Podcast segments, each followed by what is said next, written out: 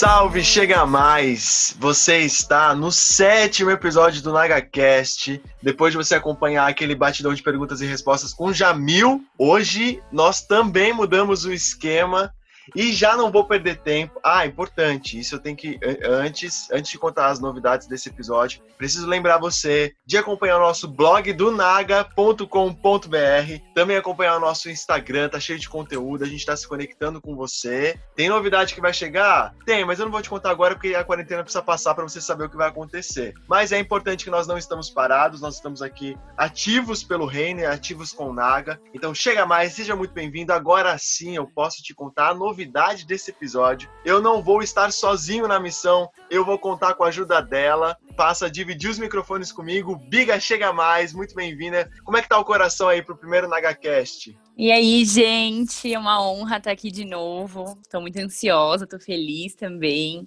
É muito bom poder compartilhar disso com o Gu. Eu falei primeiro, na verdade é o segundo da Biga. A Biga participou no primeiro episódio, mas agora a Biga passa aí na missão de perguntar, entrevistar, de botar a lenha na fogueira. E hoje a gente vai falar de um assunto, né, Biga, que o assunto pega fogo. queria saber, Biga, você conhece algum fariseu? Você tem algum amigo fariseu aí no seu WhatsApp? Olha, que eu saiba, por enquanto não, hein? Mas depois desse podcast, eu vou ficar mais ligada. Exatamente. Hoje é o dia de você descobrir se você é fariseu e nem faz ideia. Será que os fariseus estavam só na época de Jesus? Ou tem muito fariseu andando de all-star, calça jeans, hoje em dia a gente nem percebe? Quem vai nos ajudar a botar uma lupa nessa história, entender, afinal de contas, tem fariseu no século 21? É ele que é pastor e teólogo. André Anéia, seja muito bem-vindo ao NagaCast. Muito obrigado pelo convite, uma alegria estar aqui. É, espero poder contribuir aí com a reflexão, espero que a gente pense junto aqui bastante. Mais uma vez, obrigado pelo convite. E já vou começar, André, te perguntando, até para contextualizar, a ideia aqui é a gente falar sobre essa questão dos fariseus, uhum, se nós uhum. somos e nós nem percebemos, afinal de contas, quem eram os fariseus? Bom, os, os fariseus eles eram um grupo específico de judeus né? A gente pode chamar talvez de uma uma das seitas, dos grupos religiosos que faziam parte ali do, do primeiro século, né? E conviveram com Jesus, né? Então você tem, por exemplo, também os saduceus, né? Os fariseus e você tem algumas diferenças entre esses grupos. Os saduceus, eu vou explicar os saduceus para explicar os fariseus também, para a gente fazer essa correlação, que eu acho que agrega valor até na leitura do texto bíblico. Né? Boa. Os saduceus, eles são eles estão mais voltados né, e para dentro do templo. Então, as principais funções sacerdotais ali são comandadas ali por esse grupo do, dos saduceus. Eles são mais políticos, no sentido de fazer uma interlocução com Roma, todo o acordo com Roma para que eles, eles mandassem parte do dinheiro do templo para Roma, para Roma também permitir que eles tivessem certas liberdades ali religiosas, né? Toda essa interlocução fica mais a cargo dos saduceus. Os fariseus, eles estavam ali sempre próximos também, dialogando com esse tipo de grupo, mas eles desconfiavam, né? Dessa coisa mais política com Roma e eles procuravam muito uma pureza, né? Ali, uma rigidez em relação às normas, às interpretações da lei, né? Então, era um grupo bastante de, de, religiosos, de gente muito interessada ali no texto bíblico, né, no texto do Antigo Testamento, que é o que eles tinham em mãos, gente muito interessada em, em debater, em discutir, e é muito importante né, a gente fazer essa, essa colocação. A maneira pela qual eles debatiam a Torá era algo muito comum na época. Para a gente também não generalizar, porque fariseu já dá uma conotação muito pejorativa e tem as suas razões. Mas os fariseus, de maneira geral, eles tinham esse hábito de discutir a Torá, discutir as interpretações, né? Então, esse negócio de ficar discutindo com Jesus e perguntar até para Jesus a respeito de um determinado ponto de vista dele, né? Era algo que eles discutiam mesmo. Eles eram dessa, dessa maneira. Então, acho que, assim, em linhas gerais, a gente pode dizer que os fariseus eram gente muito religiosa, muito estudiosa da Torá, muito conhecedora da Torá, né? E tinham ali os seus embates entre eles, entre é, profetas que podiam aparecer, e com Jesus não foi diferente. Seguindo essa linha, né, sobre estudo, a gente nota que eles eram pessoas que tinham muito conhecimento. Continuando nessa linha de raciocínio, o que, que a gente pode aprender justamente sobre a forma como eles usavam esse conhecimento? Aí, pensando especialmente naqueles interlocutores de Jesus, naqueles fariseus, o que a sua pergunta me provoca, né? a pensar é, é, o, é, o, seguinte fato: embora todo o conhecimento que eles tinham de, de elementos relacionados ao, ao, estudo né, da Torá, chama muito a atenção o fato de que quando o Messias aparece, Cristo Jesus aparece para eles, eles não, é, de, pelo menos esses que dialogam com Jesus, eles não são capazes de perceber o, o maior sinal de Deus na história. O Verbo encarnado, o Deus encarnado, o Messias, né, o Machia deles, eles não foram capazes de perceber. Então, o que, o que eu acho que a gente pode refletir é o seguinte: é, nem só de conhecimento viverá o homem, né, talvez, mas é, é de fato o, o, conhecimento teológico, o conhecimento bíblico, né, é, é, o acúmulo de conhecimento religioso não necessariamente te permite ter olhos para enxergar uma grande revelação de Deus na Terra, né? no caso que era o Cristo, né? o ápice da revelação de Deus para a humanidade. Esse conhecimento é, embora eles tivessem todo esse domínio, né, isso não foi suficiente, porque o conhecimento acabou de alguma maneira travando eles, né? Clodovis Boff também fala de uma, de, uma camisa de força. Eles transformaram a Torá numa camisa de força.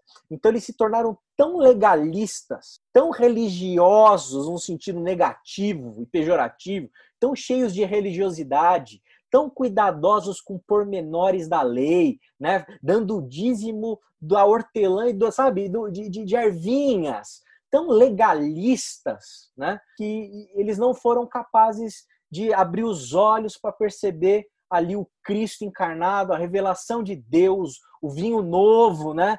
usando aqui uma, uma, uma, linguagem do Novo Testamento, né? Porque eles estavam presos de fato ali num vinho velho, num odre velho, né? Né? E, e não conseguiram observar. Então, é, eu, eu acho que isso, assim, é, para mim, é muito chocante, sabe? Principalmente eu que estou dentro dessa área da teologia, que estudo teologia, que estou dentro desse mundo da pesquisa.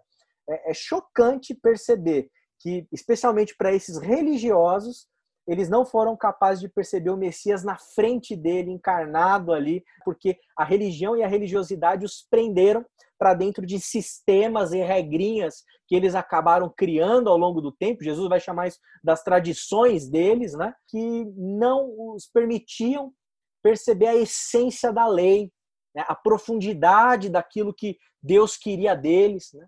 Então, é aquela coisa, né? Você tem alguém que sendo curado no sábado. Eles criticavam. Aí Jesus vai questionar, poxa, mas o sábado foi feito para o homem ou o homem para o sábado? O que, que vem primeiro aí? É, você vê a, a, mulher ali pega em adultério, né? E aí, Jesus, vamos apedrejar ou não vamos? Sabe assim? E isso, de fato, os, os limitou a perceber aquele que estava ali diante deles que ia trazer toda uma, uma liberdade e, e eles não foram capazes de detectar. Isso aí é chocante. Não, é muito chocante por isso, assim. Você está falando de um contexto de pessoas que buscavam conhecimento e que não conseguiram enxergar. Eu vou até mudar a próxima pergunta, porque enquanto estava falando, me veio uma questão. Qual deve ser então a nossa postura diante do conhecimento? Às vezes eu sinto que a gente pode cair em umas armadilhas de querer buscar o conhecimento para ter controle daquilo, né? Agora eu controlo a minha fé, agora eu tenho controle sobre o que é sagrado porque eu sei eu dominei esse controle. Qual que deve ser então, André, o nosso, a nossa postura enquanto jovens que estão buscando saber mais sobre Jesus, sobre a Bíblia, diante do conhecimento? Eu diria que assim, de uma maneira geral, a natureza humana, né, é, uma, é um tipo de natureza que, obviamente, por conta aí do que a gente chama de queda em teologia, né, ela, ela já tem uma tendência aí, às vezes, a se tornar soberba por poucas coisas, né? A gente se envaidece fácil, alguém começa a te elogiar muito, né? a gente já tem o nosso ego inflado, a gente gosta disso, né?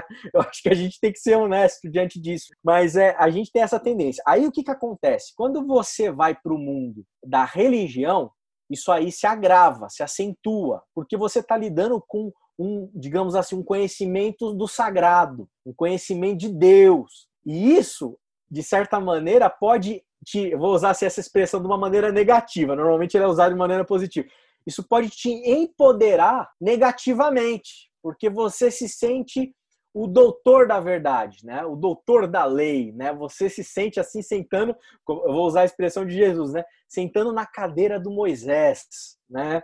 Você se sente ali o juiz, você se sente o dono, definitivamente o dono da verdade. Só que daí tem um problema, não é qualquer verdade, é da verdade religiosa. Quando você é dono da verdade religiosa, esse negócio aí, ele mexe com a nossa cabeça, ele nos domina, porque a gente, no processo de se sentir dono da verdade, a gente já se, já se infla.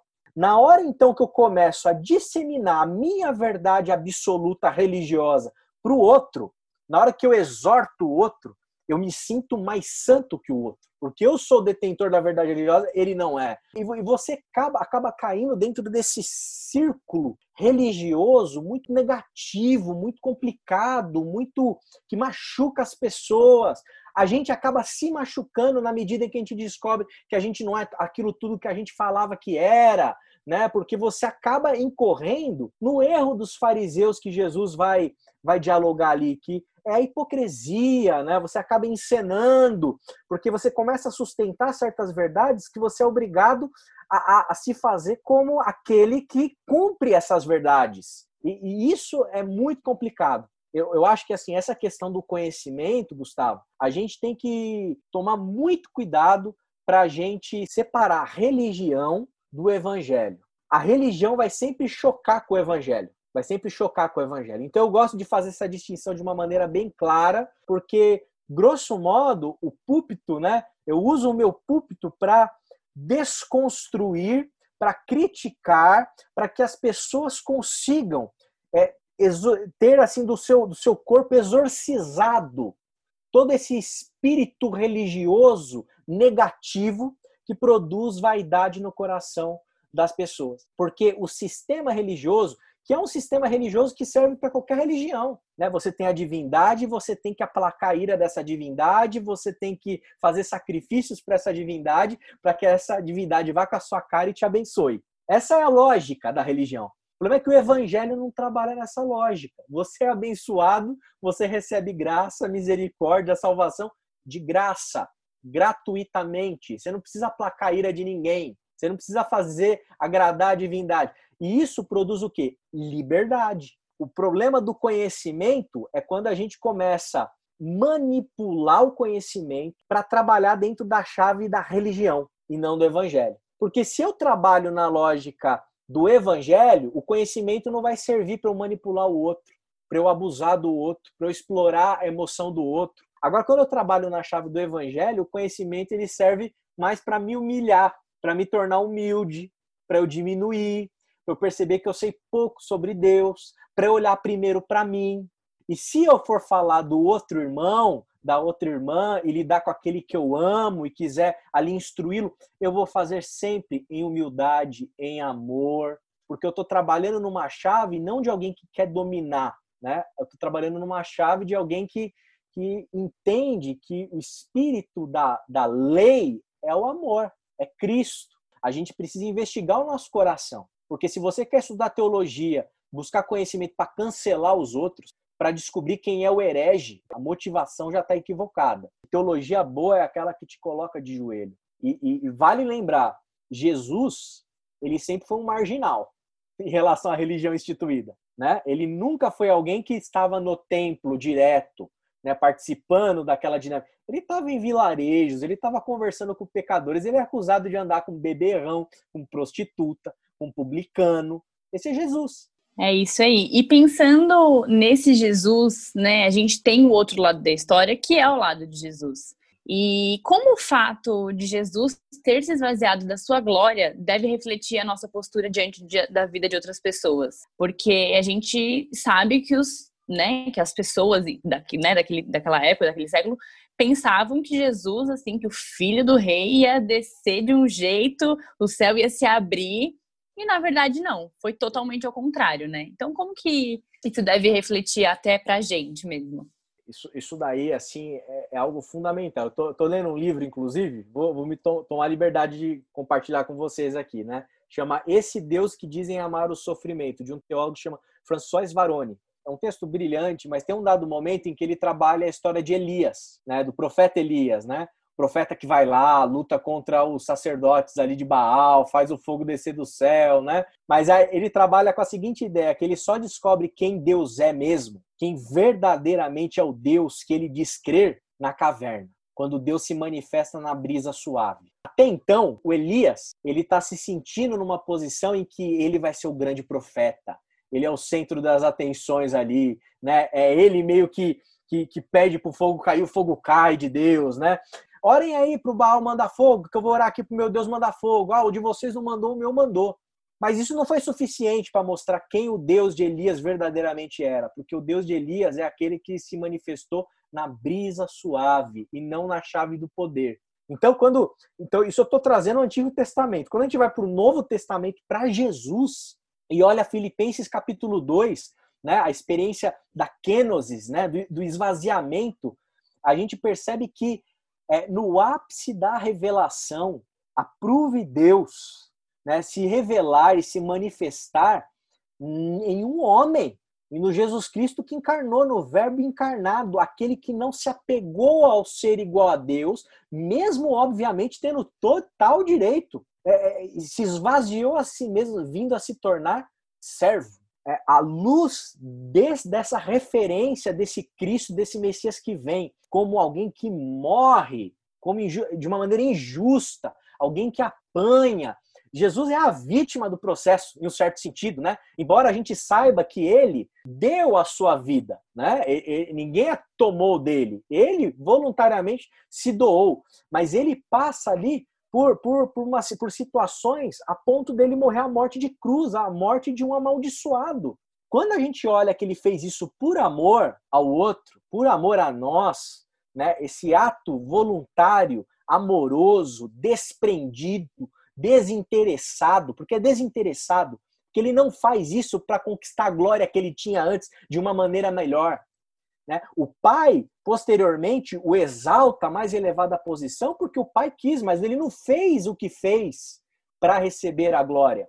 Então, assim, à luz do exemplo de Cristo, é inadmissível que nós cristãos é, queiramos trabalhar na chave da glória, do poder, né? esse triunfalismo esse, essa, essa é vitória, vitória, os, os cânticos, né? Até muitos deles são, são de guerra. Nós somos os soldados e vamos vencer.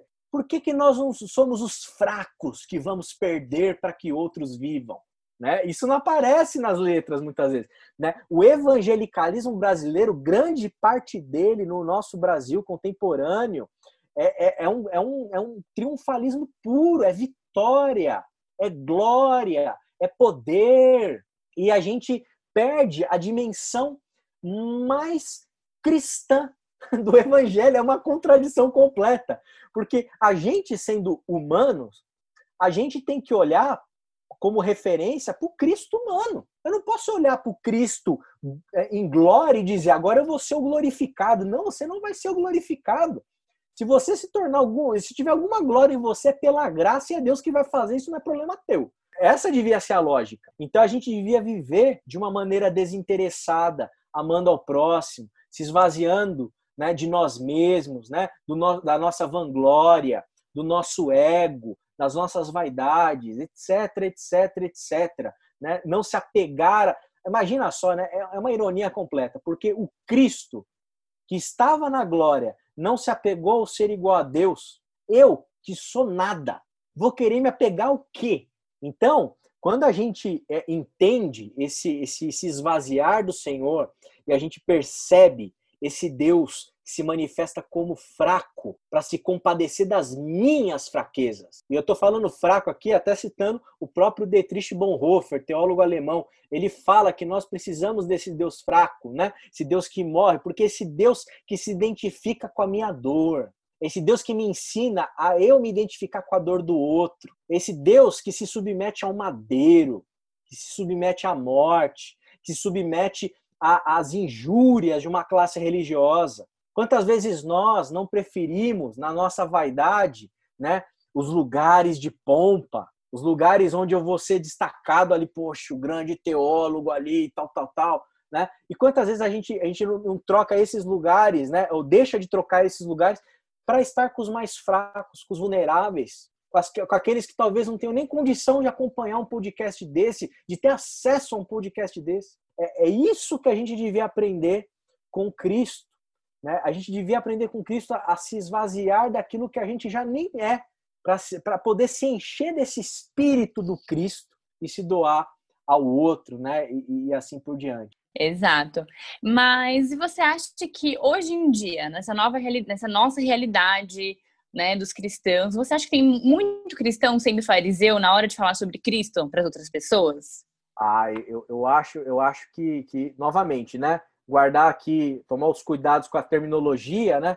Para não generalizar esses fariseus, mas eu acho que existe esse tipo de comportamento farisaico que está muito presente, muito presente. Desde, olha, acho que não teve um século que isso aí deixou de estar presente, sem dúvida. Ainda mais com esse espírito de, de época que a gente vive. É, é inconsciente, tá, gente? Aliás, em alguns casos é inconsciente, em outros é muito consciente, muito organizado. Então você você tem a competitividade, você tem os egos inflamados, você tem que pisar em ovos para não chatear, né, alguma pessoa dentro desse ambiente de igreja, porque todo mundo é muito sensível, né? Aos seus egos, às suas vaidades, né? Etc e tal. Então, a gente vive num tempo que se você é, for fiel à palavra de Deus e pregar o evangelho da graça, né? Pregar o evangelho da, o evangelho de Cristo Jesus, é, você vai perceber logo logo onde onde estão aí os fariseus, né? Porque é, é, é gente que quer ser, acha que se justifica com uma série de, de podes e não podes, é gente que quer ficar é, monitorando a moralidade alheia, é gente que quer ficar monitorando né, é, os seus liderados, é gente que se acha dono da vida dos seus liderados, é gente que é assim, ó. Se você não namorar com a pessoa que autorizei, você não pode namorar, meu amigo. Pelo amor de Deus. É, esse tipo de lógica chega nesse nível, nesse nível de querer gerenciar, né? A, a, essas minúcias da, da, vida, do cotidiano, assim, né? Especialmente aí, estou me referindo aqui dentro desse contexto de juventude, né? É, é muito tentador esse caminho. E eu vou explicar por quê. Porque é mais fácil para o líder. É mais fácil. É mais fácil para o pastor trabalhar na chave do, do, do, do, da lógica farisaica. Eu coloco o cabresto nos outros e os outros me obedecem, vão para lá ou vão para cá. E mais, o povo muitas vezes gosta disso, porque você alivia né, é, a, a, a tensão que pode existir ali dentro da vida dessas pessoas e, e as pessoas se sentem numa zona de conforto. É confortável. Tanto é que quando você escuta uma pregação mais incisiva, um pouco mais que soa diferente do que o pessoal se incomoda, fica meio incomodado ali, né? Porque tá todo mundo nessa zona de conforto. E isso é mais fácil para quem lidera, para quem conduz. Porque você trabalha na base do chicote, né? Poxa, você pecou, você errou aqui, está de banco aqui, você vai tomar essa punição ali, você não pode falar isso, você não pode fazer aquilo, você não pode, não pode, não pode, não pode. E as pessoas não percebem que quanto mais lei, mais o desejo para pecar. Quanto mais você enfatiza a lei, a, a, a nossa natureza caída ela vibra, ela comemora, porque você está dando ocasião, né, na verdade, ao pecado. Agora, por que isso? Isso é o caminho fácil. O outro caminho é muito mais difícil. No momento em que você quer forjar o melhor, quer contribuir para forjar Cristo no outro, você está criando um tipo de cultura de autonomia, de liberdade de pensamento. Aí é isso. Aí você tem liberdade de pensamento, você tem que estar tá preparado para discutir na liberdade de pensamento. Não adianta você querer depois doutrinar o pessoal, né? Então você tem que estar preparado para aquilo que tá, tem, vai vir. Então você tem que estar mais preparado para manejar melhor a palavra de Deus. Você tem que estar mais preparado, é, é, até mesmo em outras áreas do conhecimento, até em outras áreas do saber. E se você, se você enfatiza por demais essa, essa coisa homogênea, a igreja tem que ser quase um quartel-general em que todo mundo está vestido igualzinho, todo mundo fala igualzinho, todo mundo é igualzinho. Aí você vai ter problema, porque essa lógica vai levar o pessoal a pensar, a refletir, a questionar, a debater. E, gente, aí eu pergunto para vocês: não é para isso que serve o evangelho? Não é para ajudar a gente a pensar? Não é para ajudar a gente a desconstruir algumas coisas, a reconstruir outras, a ficar se revisitando? Porque às vezes você melhora numa área, mas você está ruim em outra. Né? Então, o evangelho, ele, é um negócio que transforma a comunidade em algo muito orgânico. E ele é anti-fariseu. O fariseu não, aguenta isso, né? Porque o fariseu quer tudo quadradinho, tudo certinho, tudo do tudo a imagem e semelhança dele. Você não podia ir no cinema porque era pecado. Bateria na igreja era do diabo. E existia uma série de regrinhas, de norminhas aí, né? Que, que definiam aquele que é mais santo daquele que não é. Se você defende essas coisas, você tem uma áurea de santidade maior do que aquele coitado que foi no cineminha com a namorada. Percebe? É, essa... Hoje em dia tem outras lógicas, tem outras regrinhas. E por aí vai, sempre vai ter. Porque a mente humana é uma fábrica de ídolos. Porque esse Deus que é adorado por esse tipo de gente que acha que a divindade vai se alegrar porque você deixou de ir no cinema por ela, não, isso não é, não é o Deus do Evangelho. Isso é um, é um ídolo, foi criado. É a nossa cabeça, a nossa criatividade funcionando. Né? Então, infelizmente, tem, mas eu acho que é, pregando o Evangelho com diligência, tendo paciência, eu acho também isso aqui é outra coisa, tá? Eu não quero aqui fazer uma apologia a, a intolerância para com os fariseus. Não é essa a nossa intenção, a gente, a gente não pode cair no jogo. Não é esse o jogo. Então vamos eliminar os fariseus porque daí eu me torno tão fariseu quanto os caras. Então, assim, é, é você criar um tipo de cultura tolerante, você converse, a pessoa se expressa. Poxa, vamos fazer um discipulado. Aí que está o caminho mais difícil também. Dá trabalho, leva tempo. Você não vê o fruto amanhã. Tem coisa que você vai colher depois de 10 anos de trabalho. Tem coisa que talvez você não vai nem, ver, nem colher, quem vai colher é outro. Tem coisa que só vai ser colhida na hora que a vida der uma lição para o sujeito a vida, porque a, a gente é, é, é a vida é o, é o maior instrumento de Deus para nos ensinar, né? Porque você fala mal dos outros, daqui a pouco a mesma situação está acontecendo com você. É assim que funciona. Então, é, esse tipo de comportamento farisaico muitas vezes é, não, é, não é a base de jejum e oração, né? É a base de puxada de tapete da contingência. Você se sentia mais santa porque por conta de determinada situação, puxa, meu casamento é perfeito. Daqui a pouco um dos outros, um do o cônjuge dá um pé. E aí, o seu, o seu cristianismo está baseado na sua, no, no, seu modelo familiar perfeito? Cara, vem desemprego, meu, vem crise, vem problema, vem dificuldade, vem encrenca no casamento, encrenca com o cachorro, vem o corona, vem pandemia, vem tudo. Vou voltar para Jesus, né? Construa a sua casa sobre a rocha. O que é a rocha? A rocha não é um casamento perfeito. A rocha, a rocha não é a minha moralidade suprema. A rocha não é o meu comportamento invejável. Não, a rocha é Cristo é aquele que ouve e pratica o que Cristo fez. Então, olhe para Jesus. O evangelho é de boa. É tão de boa que irrita, até incomoda, porque o pessoal acha que é muito fácil. Né? Aí quer complicar. É, esse é o típico comportamento farisaico, né? Quer complicar o que é simples. Na verdade, é fácil coisa nenhuma, porque aí quando você não tem essas, essas autoridades humanas, você vai para a autoridade de Cristo sobre a sua vida, aí, meu amigo, o jogo pega. Só que é, é é o único caminho que tem, né? Aí é, é um caminho de revisitar o tempo todo, falar assim, ah, peraí, deixa eu te mostrar como você é, viu? Vamos é. de novo, viu? É, Vamos de novo. André. É, ao mesmo tempo que ele traz uma leveza, né? Ele te obriga a conhecer-te a ti mesmo. Exato. É obrigado a olhar para si. E aí, aquilo que você falou sobre libertinagem, porque no final do dia eu sei que eu sou livre, mas a minha liberdade custou caro para alguém. Então eu não é. posso fazer um uso, né, de qualquer forma dela. Eu tenho, eu tenho alguém que pagou por essa liberdade e eu preciso ser responsável com aquilo que aconteceu na minha vida, né? Mas aí você trabalha na lógica da gratidão. Exato. Você não trabalha para conquistar o pai para o pai te receber em casa.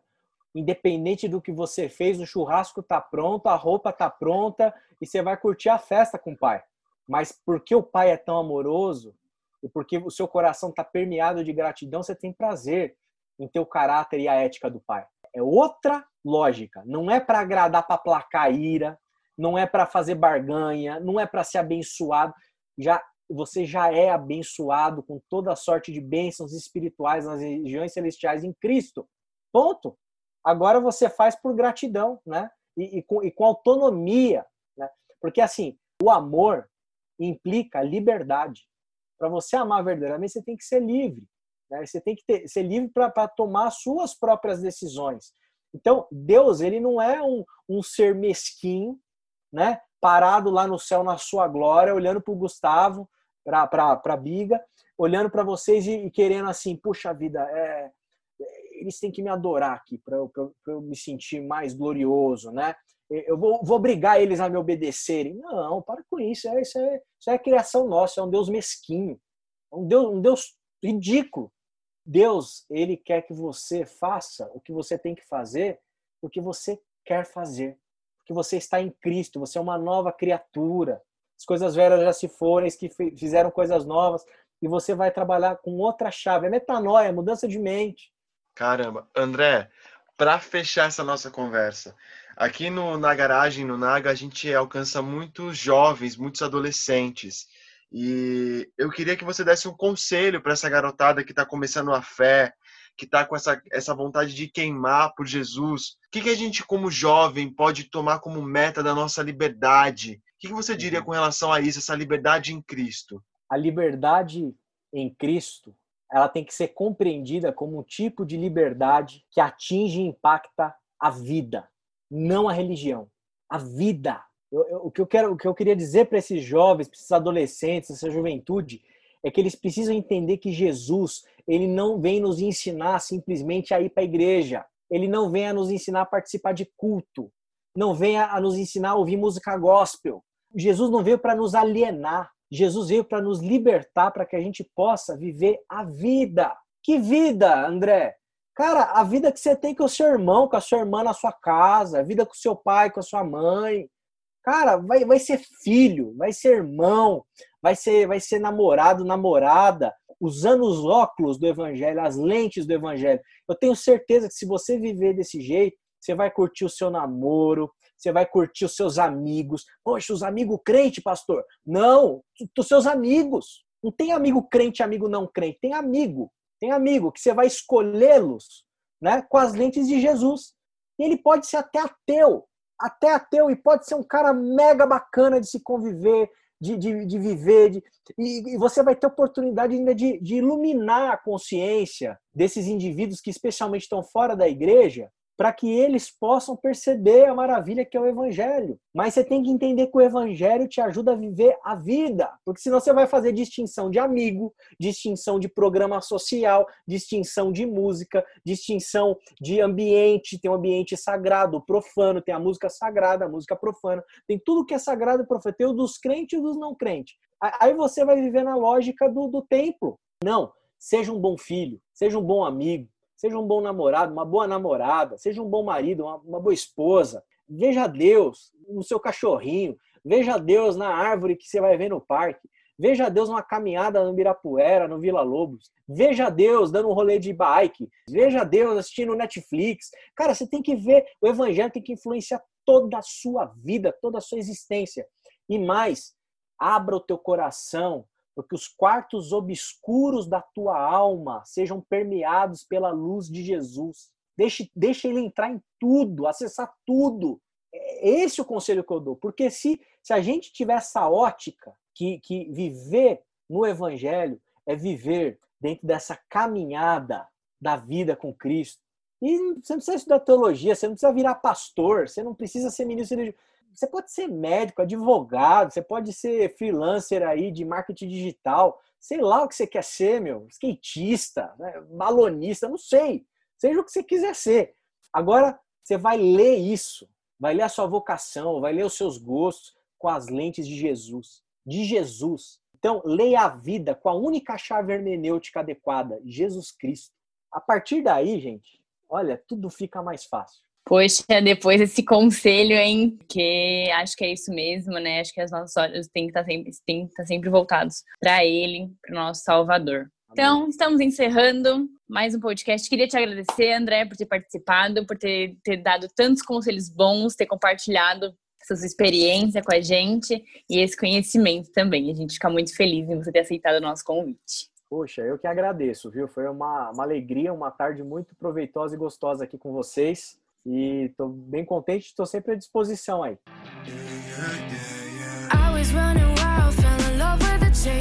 Eu não sei você ouvinte, mas eu tô terminando esse podcast muito mais leve, entendeu? Com um convite para viver.